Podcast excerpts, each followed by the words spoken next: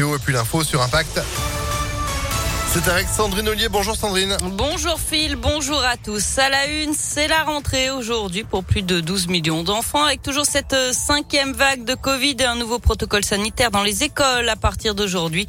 Si un enfant est testé positif dans une classe de primaire, il devra rester isolé à 7 jours, 5 en cas de test antigénique négatif. Pour ses camarades de classe, trois tests seront désormais nécessaires, un antigénique le plus rapidement possible et deux autotests fournis par les pharmacies à J 2 et J 4. Une déclaration sur l'honneur des parents sera nécessaire pour retourner en classe. Des tests antigéniques qui seront donc fournis dans ces cas-là par les pharmacies. Elles ont connu des pénuries ces derniers jours. Vous avez été nombreux à vouloir vous faire tester pour ces fêtes de fin d'année. Elles vont être réapprovisionnées cette semaine et vous pouvez aussi désormais euh, trouver ces autotests en grande surface. Une décision qui passe mal chez les, pharmaciens euh, comme Bruno Bifano. On est déçu que ce soit passé en grande, en grande distribution quand même, euh, même si je reconnais tout à fait que c'est pas un produit très difficile à utiliser mais bon, je pense qu'il euh, doit être utilisé surtout dans des bonnes conditions, c'est-à-dire euh, pour le bon usage, c'est-à-dire pas, l'utiliser quand on a des symptômes, parce que c'est vraiment ridicule, ça risque de, vraiment fausser pas mal de choses, et c'est vrai que ça aurait été bien que ça reste dans le circuit pharmaceutique. Voilà, je pense qu'avec les efforts qu'on a fait euh, pour la vaccination, pour les tests, on aurait pu nous laisser ça, déjà pas simplement pour l'aspect commercial, j'allais dire, mais surtout pour l'aspect conseil. Et le résultat, lui, se lit de la même manière qu'un test de grossesse. Deux barres s'affichent en cas de résultat positif. Changement aussi aujourd'hui pour les adultes avec le télétravail qui devient obligatoire au moins trois jours par semaine, là où c'est possible. Et puis c'est le retour du masque obligatoire à l'extérieur pour les adultes, mais aussi pour les enfants dès 6 ans. Notez que Jean Castex réunit aujourd'hui 10 ministres du gouvernement.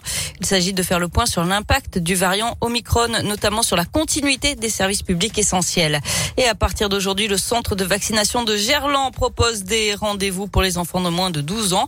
Vous le savez, la campagne est désormais ouverte à tous les enfants dès l'âge de 5 ans. Ce sera sur rendez-vous les lundis, mercredis et vendredis. Le centre pourra réaliser jusqu'à 2200 vaccinations pédiatriques par semaine.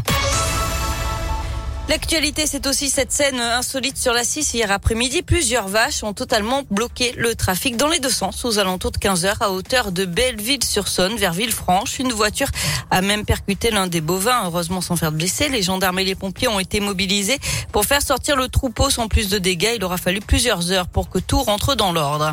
Et puis elle, elle avait fabriqué des milliers de faux passes sanitaires. Une jeune lyonnaise de 23 ans doit être présentée aujourd'hui devant un juge d'instruction. Elle avait été interpellée euh, début décembre cette jeune femme aurait réussi à s'introduire sur le site internet de l'assurance maladie pour imprimer ses faux passes sanitaires et elle les revendait entre 50 et 100 euros.